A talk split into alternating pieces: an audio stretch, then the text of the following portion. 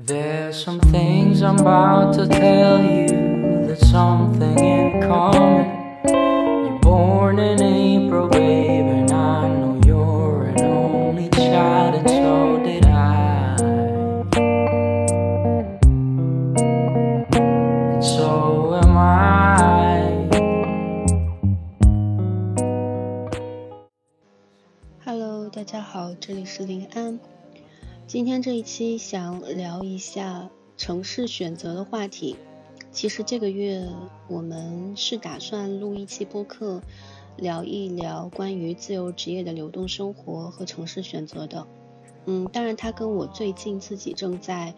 面临的一些选择也是有一定关系。可能有些朋友知道，我这个月是要离开上海了。今年是我在来上海的第五年。那今年要离开上海，其实当我跟身边的一部分人说出这样一个决定的时候，很多人还是挺意外的。他们会问我为什么，是不是因为今年四月份和五月份这两个月疫情的封锁期的原因？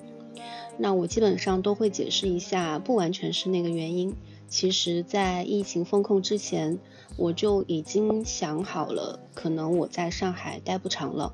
呃，如果再往时间往前拉长一点的话，可以，嗯，回溯到今年年初的时候，一月份我在大理的时候，其实就已经开始去思考，到底我将来是不是打算要长期在上海生活？我在上海打算生活多长时间？那今天这一期我就想简单聊一聊我这个做这个决定前后的一些思考。为什么我决定离开生活了、工作了三呃五年的上海？而且当初我从北京搬到上海的时候，其实很长一段时间里都是抱着想在这里定居下去的决心，在这里生活的。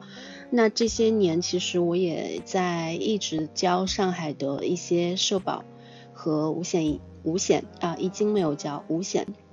包括我辞职之后做自由职业，其实也一直每个月都有在去交自己给自己交五险啊，交社保啊。背后的原因也是抱着希望将来能够在上海定居啊、买房啊、落户啊这样的打算，在做这件事情。但是今年吧，今年进入年从一月份开始的时候，我就隐隐的觉得好像我在上海可能。并不会待太长时间了。以前别人问我为什么想在上海定居，就觉得你都已经自由职业了，为什么还要挑选一个生存压力这么大、物价这么高、房价又这么贵、竞争这么激烈的城市生活？呃，我完全可以去一个物价更低廉、风景更优美、大自然的环境更好，同时离我的家更近，就是的地方生活。为什么要留在上海呢？就很多人感到很疑惑。那以前每次别人这样问我的时候，我都会说，原因是我觉得上海是一个能够既能够满足我对大城市的一些呃城市生活的要求，同时又有非常多很有意思、很有趣的人和活动，也还能够保留着基本的生活的这样的一个城市。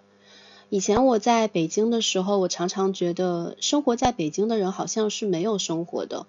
就是你会通过一些城市的设施能感受出来，特别是比如说你去观察北京的二十四小时便利店的数量和咖啡厅、奶茶店的数量，你就能明显的感受到这座城市其实。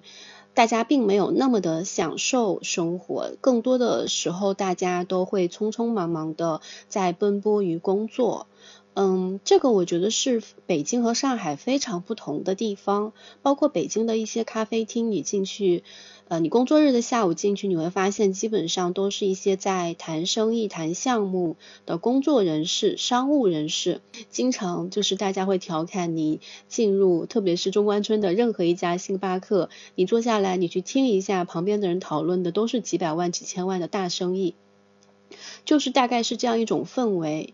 而且北京的交通，我觉得也不太适合人生活。就是你会发现，所有的人上班的时候都集中在呃二环、三环、四环以内的地方。那下了班之后，大家基本上都回到三环以外、四环、五环以外去住、去居住、去生活。所以，嗯，大这个交通其实常常是非常拥堵的，而且大家其实都。居住在比较偏离北京中心的地方，而且北京的中心因为太集中，所以，嗯，你如果你是住在偏郊四环以外的地方的话，其实你你去任何一个地方区和区之间那个跨区的流动，在路上花的时间是非常非常多的，因为这个原因也会阻碍一部分人去呃定期的见面。就哪怕是一些关系比较好的朋友，可能也会发现，在北京住了一年，到头也见不了几次，就是因为大家彼此之间，第一工作很忙，第二是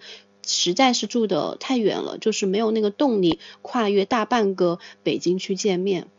所以我在北京的时候，常常觉得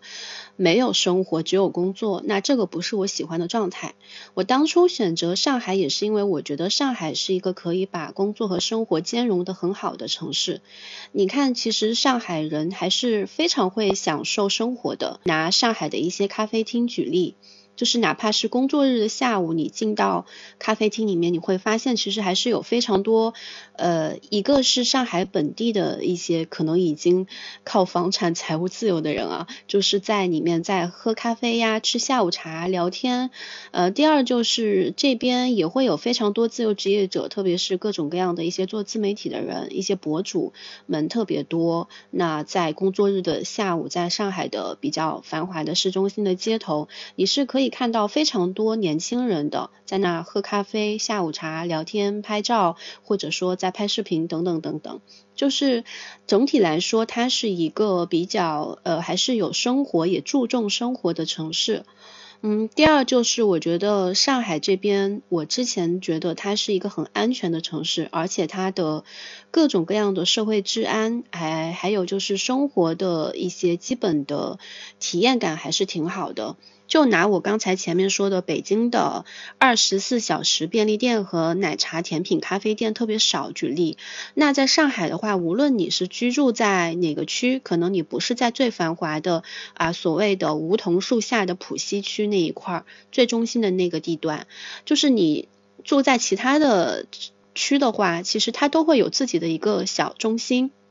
就是你想去逛个街，想去呃咖啡厅喝咖啡厅喝喝咖啡，想去逛书店，其实呃都是可以在你离你几公里之内的范围之内，基本能找到的。所以呢，我觉得在上海其实还是能够去很好的兼顾我们的工作与生活，嗯，我们也能够让自己的基本的一些生活的这个所需吧得到一个满足。这个是当初我决定留在上海的原因。那之所以还留在上海，没有去其他的城市，也有一部分原因，可能是我当时对于所谓的一线大城市还是有一些贪念的吧。就还是希望自己将来是能够留在一线城市的，呃，可能也会有那种所谓的精英式的叙事，觉得留在一线城市就会有更好的发展机会，有更好的这样的一个职业前景吧，或者说，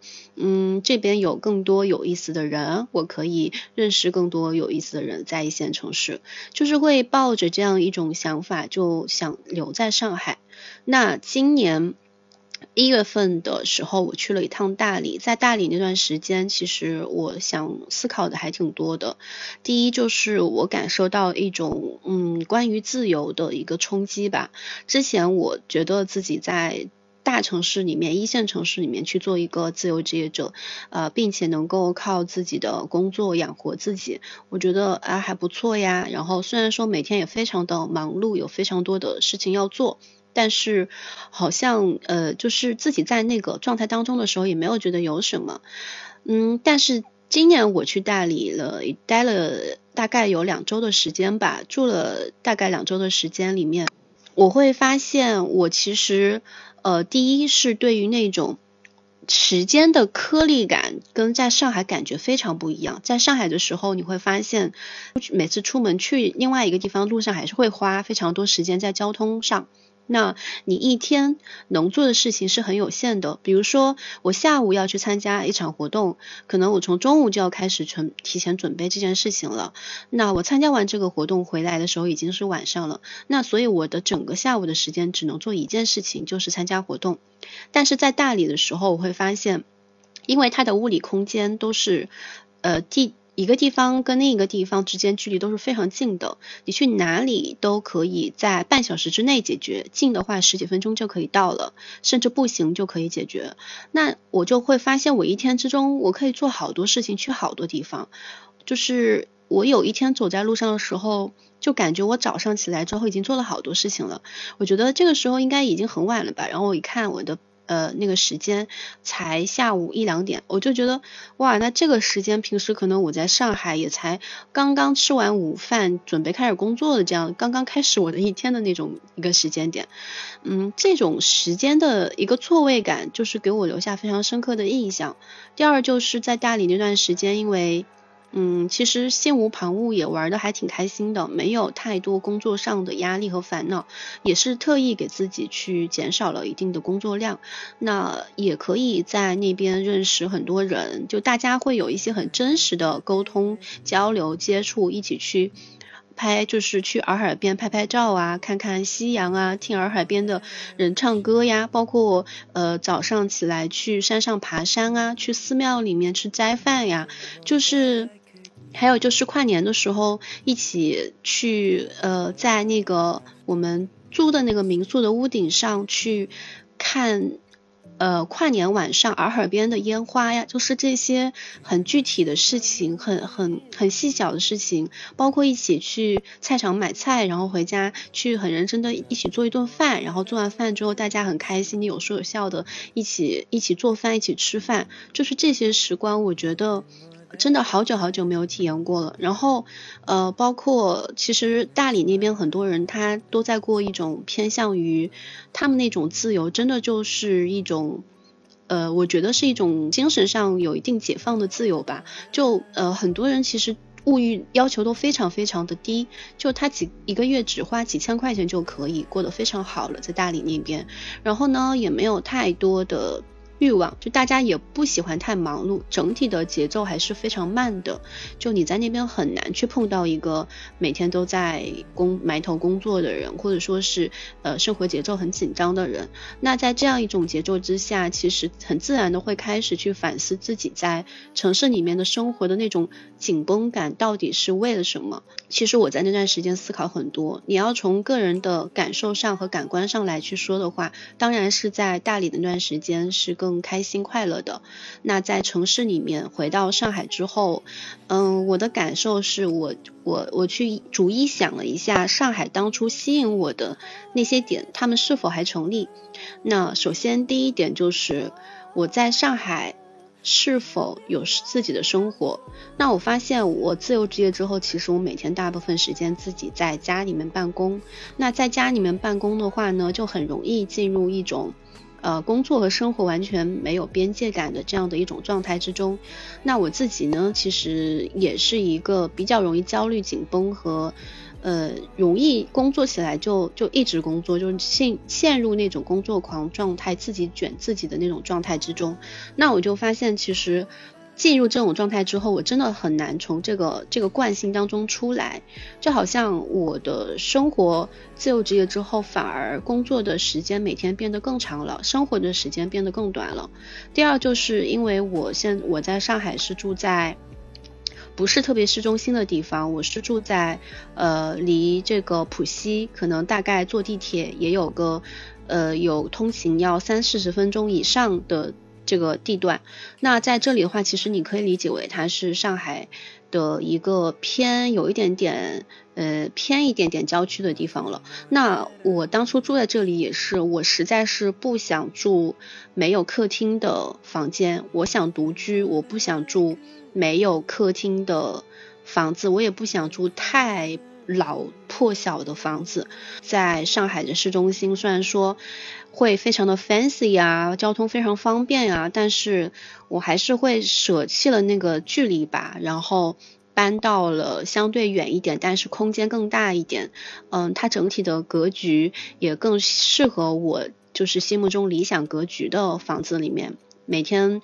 有一个很明亮的大阳台，然后有通风很好的客厅，阳光每天都可以洒进我的这个大客厅里面。然后我的卧室也很大，然后厨房、厕所、卫生间基本上都是很规整的格局，方方正正的，通风也很好。然后每天可以看到夕阳，就是这种房子，我觉得在市中心的话。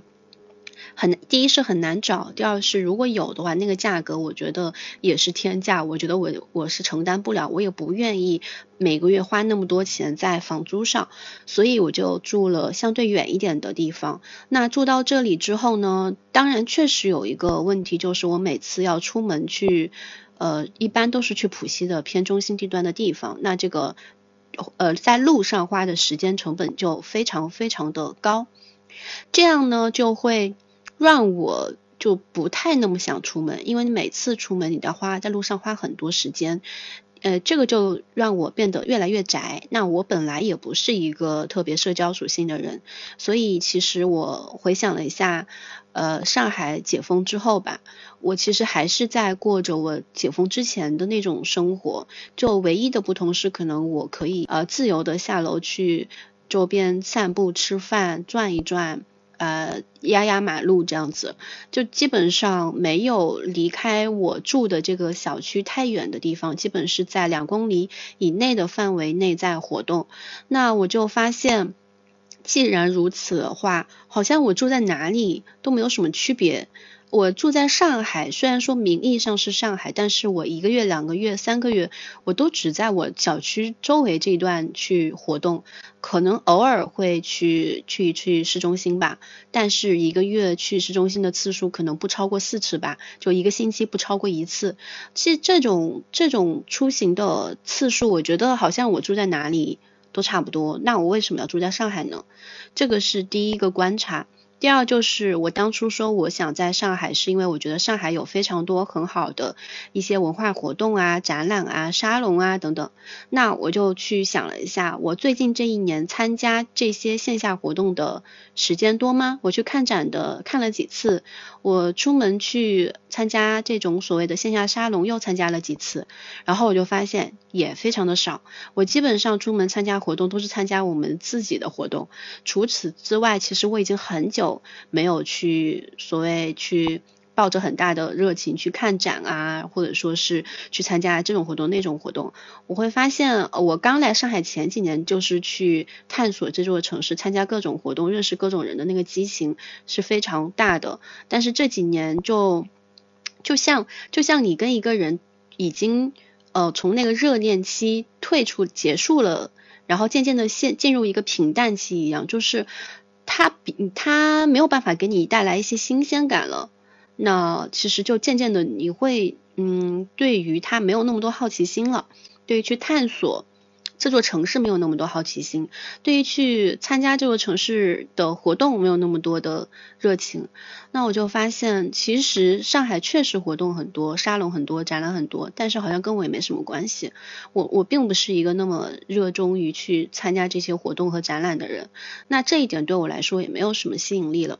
第三就是当初我说啊，我在上海是因为觉得上海。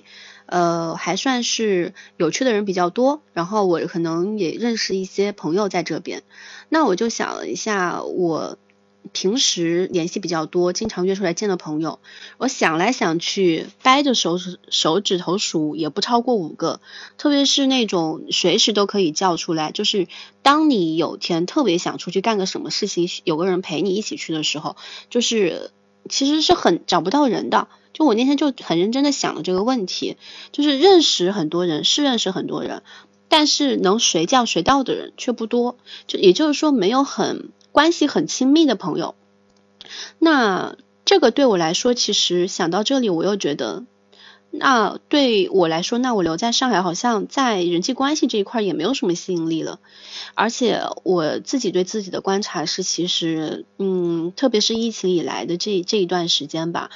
我我会发现自己很多时候还是需要一些跟一些人去进行深度交流，并且我是喜欢跟。呃，一些朋友们就是不用特别多，但是至少得有那么一个、两个或三个这种朋友，就是非常关系非常亲密和好的朋友，定期的去去一起去交流，去做个什么事情的。但在上海，其实说实话，我现在还没有这种朋友，就是更多的都是那种几个月见一次，或者说是。嗯，甚至半年到一年才见一两次的这种朋友，那其余的大部分时间还是自己独处比较多。呃，然后看清楚了这一点之后，我觉得啊，那上海好像在交友和人际关系这一块也没有办法满足我的需求，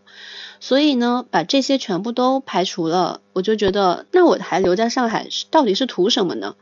嗯，图他的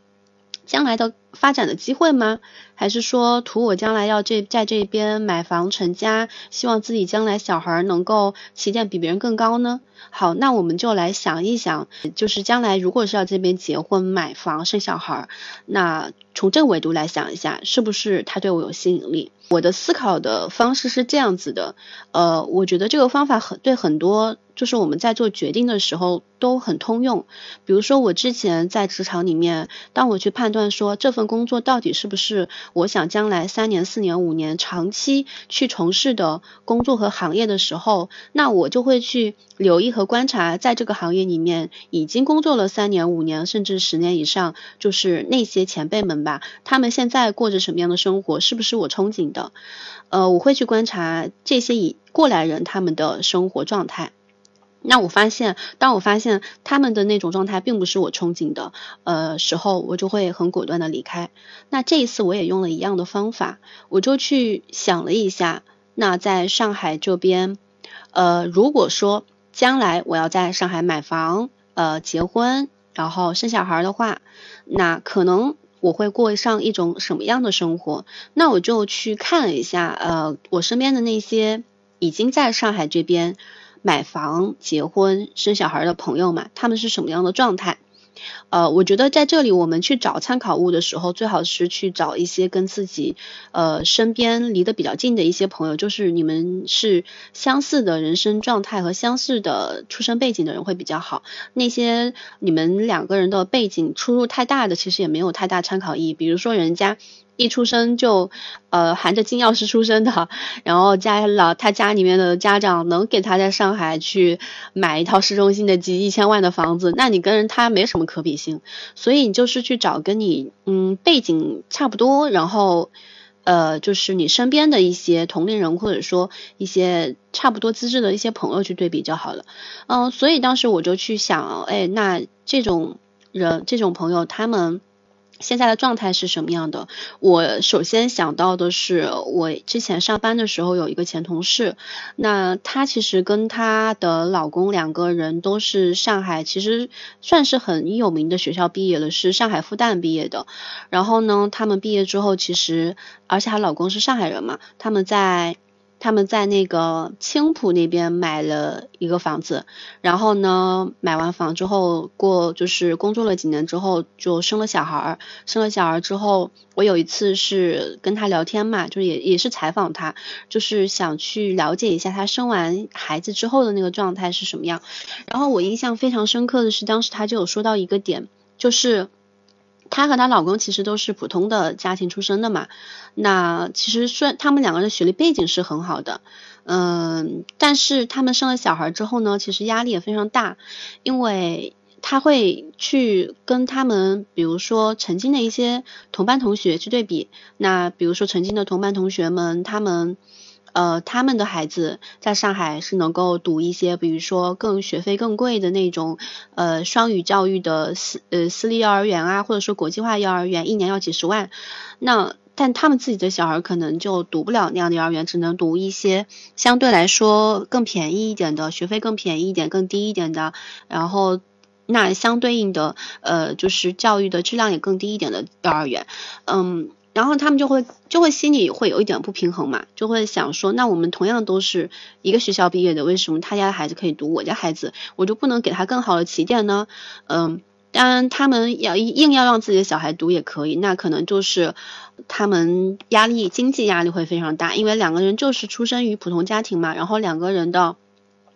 呃工资每个月的工资加起来，其实可能也就刚刚。凑合去还一些房贷呀，然后养养孩子呀，这样的就是其实再贵一点的幼儿园孩子是读不起的，所以我就会发现他们进入了另外一种卷和对比之中，然后那个焦虑感是依然存在的。就哪怕说你在上海买了房子，然后你的学历还不错，你在上海能找到不错的工作，嗯，但是依然会有非常大的经济上的一些。压力就让我印象非常深刻。那我就想象说，如果我将来要在上海买房的话，首先我的家我也是出生于普通的工薪阶层的家庭，我爸妈也没有办法在金钱上、物质上给到我非常大的支持。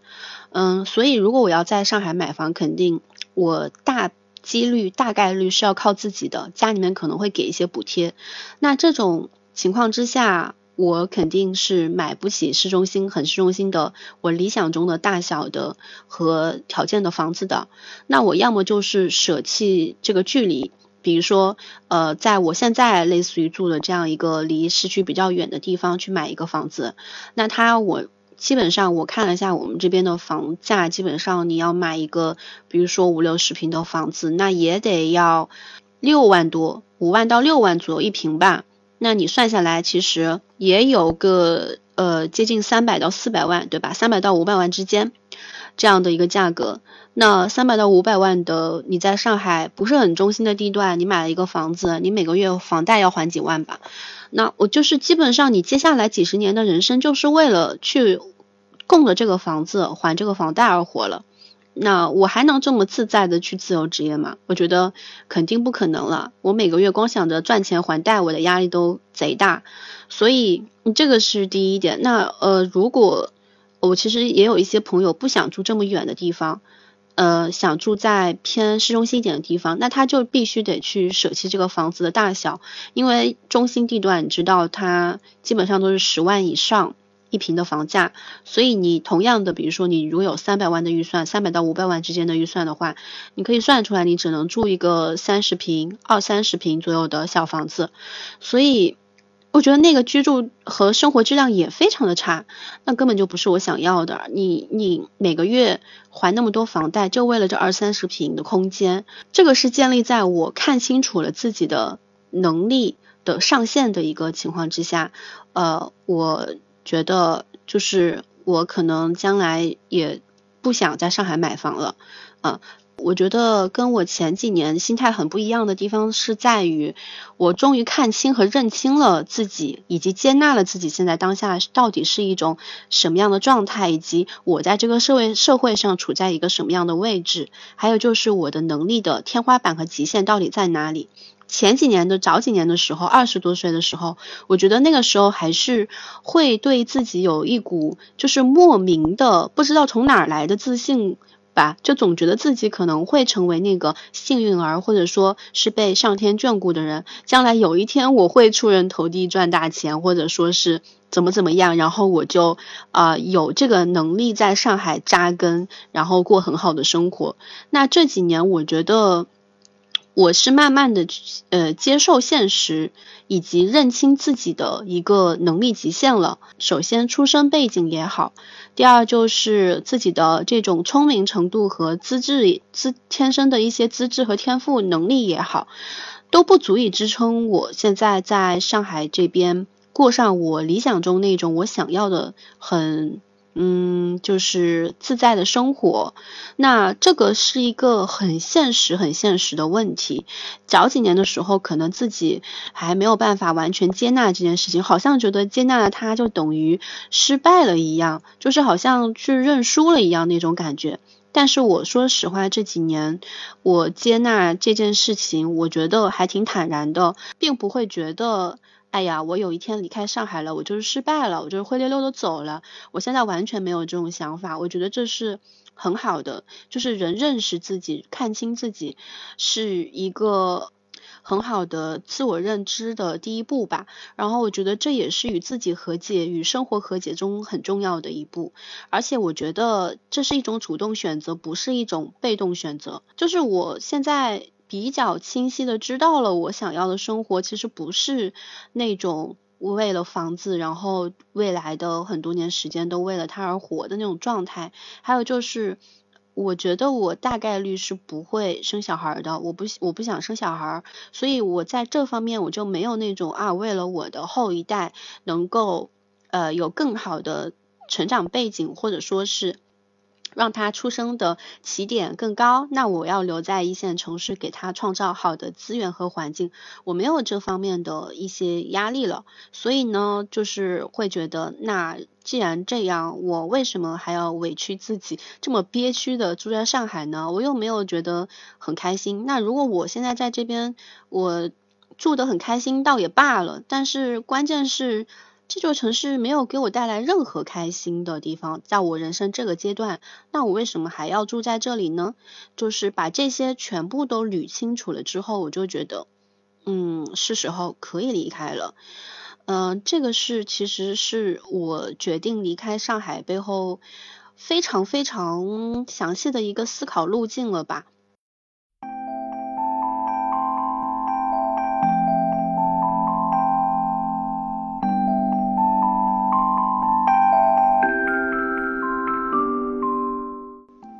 然后我记得我在二十多岁的时候，当我还在北京的时候，那个时候我觉得自己还是有挺大野心的吧。我觉得每个二十多岁出头的年轻人，特别是从自己的家乡去一线城市去飘着的年轻人，可能都会有一些野心和梦想。虽然说可能并不是很清楚的知道自己那个梦想到底是什么，但是。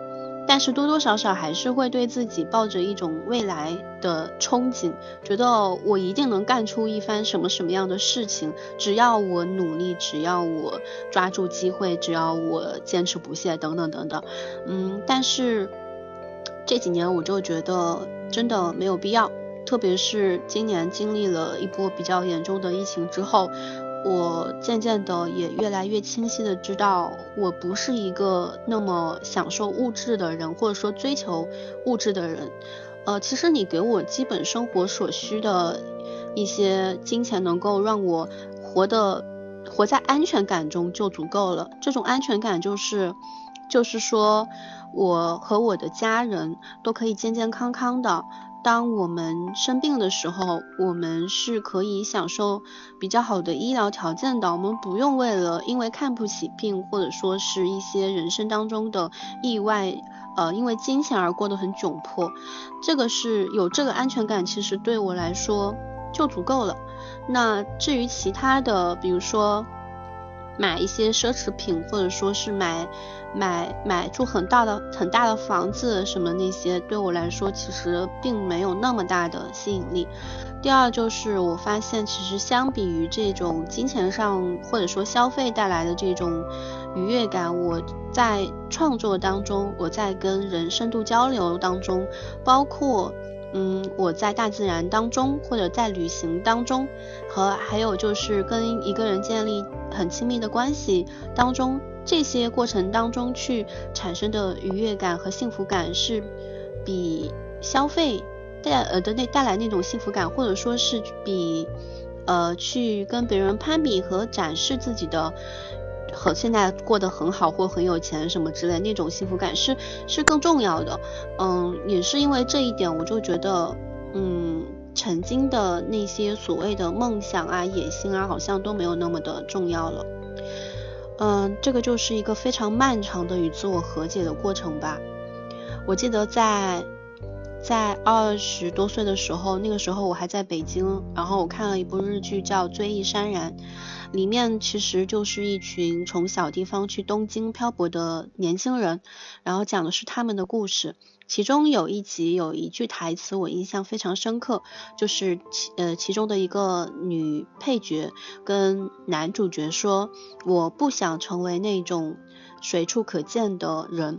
然后男主角就回回答了他说：“不想成为在人群中随处可见的人，这样的人随处可见哦。”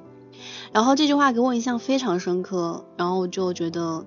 还挺扎心的。我觉得这里确实是我们现在所处的一个现状吧。有些事情可能是你再怎么努力也没有办法去突破和跨越的。之后，其实人真的会轻松很多。就听上去比较消极，但是我觉得。人要承认自己能力的极限，要看清楚自己的位置，并且，嗯，能够去很坦然的接纳他。我觉得这种人会过得更幸福一点。就是刚刚说到日剧，我就想到其实还有一部日剧，也是我觉得是我另外一种程度上的接纳的映照吧、印证吧。呃，以前会觉得自己某些方面应该是挺厉害的，或者说是有一些天赋是天赋过人的，那就会有有一些自负的部分在里面。嗯，比如说觉得哎呀，自己可能是挺挺会写文章的，然后将来可能会成为大作家。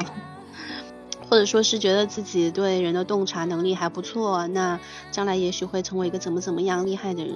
但其实这几年你真的厉害的人见多了之后，你觉得就会知道说你自己才哪到哪儿呀？有些你小时候成长背景当中缺失的一些。锻炼的机会，或者说先天的一些资质的培养的机会，他失去了就是失去了，就是你很难后天去跟别人再去去竞争，或者说去比别人做的更厉害。就是认清了这一点之后，就觉得啊，那你可能你就是一个在这个领域内，你可能就是一个三流的水平吧。那你既然是三流的水平，就不要去幻想自己要做一流、二流的事情，呃，要或者说要成为一流、二流的人。就是这一点，我觉得也是我对自己一个比较。清晰的这几年有了一个很清晰的认知吧，就但我觉得这件事情并没有让我很沮丧。就曾经我会觉得啊，这个不就是承认自己天赋不足吗？不就是承认自己不够聪明吗？或者说不就是承认了自己能力不够吗？那我现在觉得。没有什么呀，天才又有几个呢？就是我们天才是很少很少的，这个你成为天才的那个几率其实也是很低很低的，这很正常的一个事情，没有什么好不好接受的。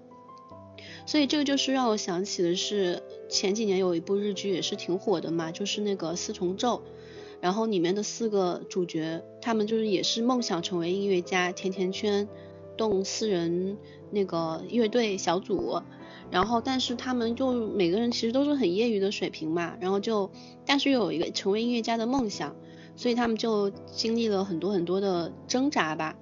然后其中有一段台词就是很著名的一段，我不知道有有多少人听过这段话。如果你们看不看过这部日剧的话，一定对这段话印象很深刻。就是它其中讲了一个蚂蚁和蟋蟀的故事。就是说，我们就像蚂蚁与蟋蟀里的蟋蟀一样，虽然嘴上说着想靠音乐生活，但我觉得各位心里已经有答案了。我们没有能成为可以靠做喜欢的事情生活的那种人。我觉得没有能把喜欢的事情变成工作的人，必须要做出决断：是把它当成兴趣，还是仍然把它作为梦想？把它作为兴趣的蚂蚁过得很幸福，但是把它作为梦想的蟋蟀则陷入了沼泽。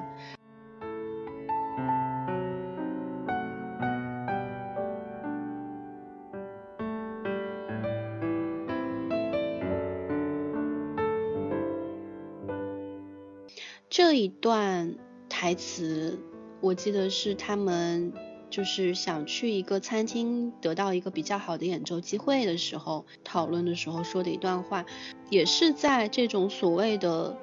把到底自己很喜欢那件事情，我是要把它当做一个兴趣去做，成为一个业余的爱好者就好，还是我要把它当做我生活的全部，甚至是我的自身梦想和自身理想去追求，就希望自己可以成为这个领域内的一个。所谓的什么什么家啊，音乐家、艺术家之类的角色，就是在这个之间的挣扎。那其实我们年轻的时候，大多数人肯定是希望自己能够成为那个所谓的绝嘛。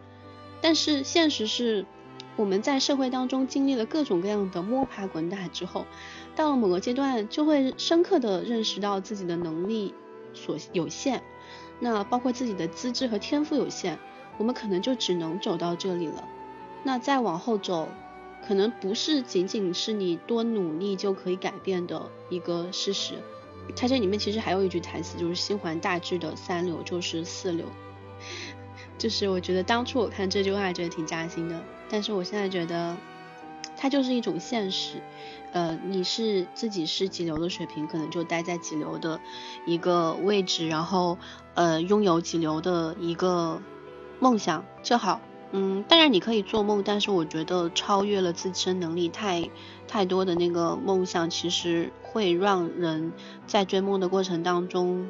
很痛苦、很挣扎、很很拧巴。嗯，呃，这个是从 换城市衍生出来了，都说到梦想了，但是我确实是经历了这样的一番思考和洞察，我想清楚了这些之后。我离开上海的这个决定做的还是挺轻松的，就没有觉得哎呀好可惜啊，我都已经在上海生活五年，交了五年社保，哎呀我再坚持几年我就可以怎么怎么样了，就是想的很少，因为当我发现如果我过上了那种我之前计划中的生活之后，我也很难幸福的那个场景之后，我就对他没有任何的憧憬了。第二就是我没有那么那么傻傻的去做梦了吧，我愿意向这个现实去妥协了，或者说是我愿意向这个现实去握手言和了，嗯，所以我觉得我可能会去对我来说更让我舒适的一个。一个环境和城市里面去生活，那很多人会问我，你接下来要去哪里呢？这个是 每个人问的，就是除了说啊为什么要离开上海之后，第二个紧接着问的问题就是啊那你要去哪里？其实说实话，我没有想得很清楚，嗯，就是我当下的计划是我会先去杭州住一段时间，选择杭州也仅仅是因为它离上海比较近，我觉得是一个比较好的过渡期。第二是因为在杭州那边认识的朋友比较多，然后我们的呃自由会客厅的很多工作的小伙伴也在杭州，所以就想就是先退先搬到杭州那边去生活一段时间。而且杭州的话，我曾经还蛮喜欢这座城市的，因为我觉得它的城市绿化这一块很好，就是有有植被，有湖泊。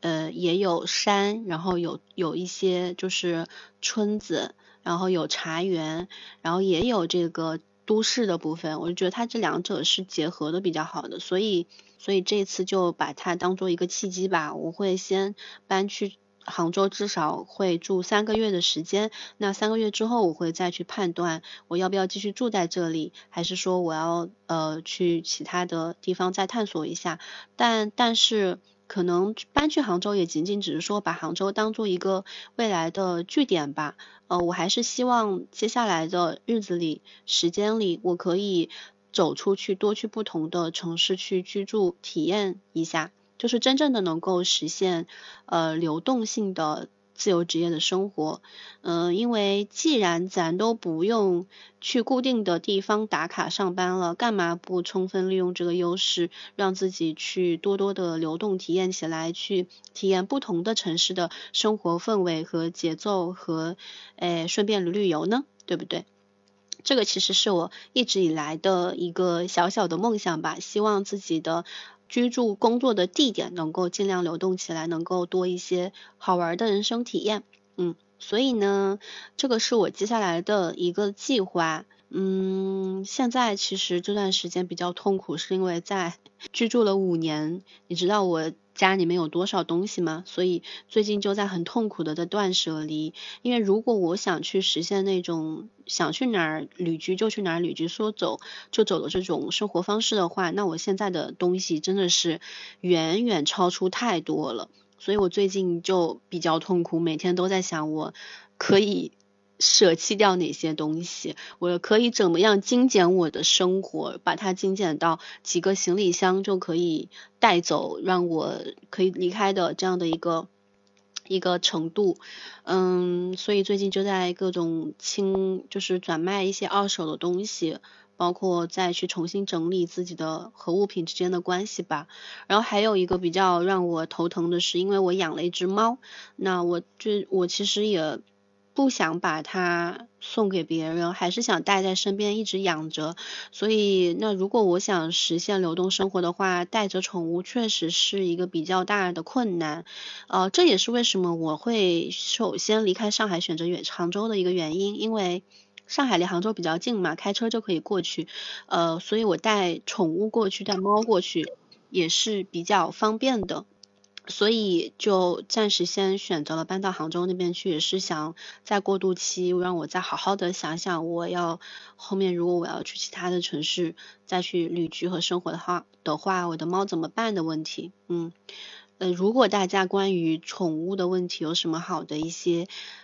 建议的话，也欢迎留言告诉我。呃，这个问题确实最近让我挺头疼的。我之前想的是，可能我要不自己买个车，然后后面就是自驾，然后我去不同的城市的时候，我就可以自己开车去。那因为猫是可以自己开车就可以一直带着嘛，它就可以跟着我一起到处去流动了。但其实也还是会有非常多的困难，因为猫这种动物，其实你频繁的去给它更换这个。居住地点对它来说其实也是不太好的，哎，所以呢就挺头疼的，嗯，这个是这个是我离开上海背后的一些呃前因后果以及接下来的一些规划吧。其实今天也聊了挺多了，呃，后面的话可能我也会再去写一篇详细的文章，去好好再重新梳理一下我这些年。从北京到上海，再从再再到要离开上海，这一路来有有几年时间了。北京哇，也快也快八年九年的时间了。对，想想也挺可怕的。我大学毕业之后在北京待了快四年的时间，到上海，那今年也差不多上海快五年的时间。九年时间里，其实也发生挺多事情，我的心态也发生挺多变化。呃，我觉得换城市真的能够反映一个人他那一段时间的生活的一个嗯发生了什么变化，包括他自己的个人的思考和成长上的一些变化，嗯，所以下次吧，下次我写一篇更详细的文章发表在我自己的公众号上，呃，我的公众号是临安的会客厅。好了，那今天的。播客就到这里啦。如果你们也有关于城市选择相关的困惑，或者说是呃感受和想法的话，也欢迎在评论区留言跟我交流呀。那这一期就是这样了，我们下次再见，拜拜。るだけ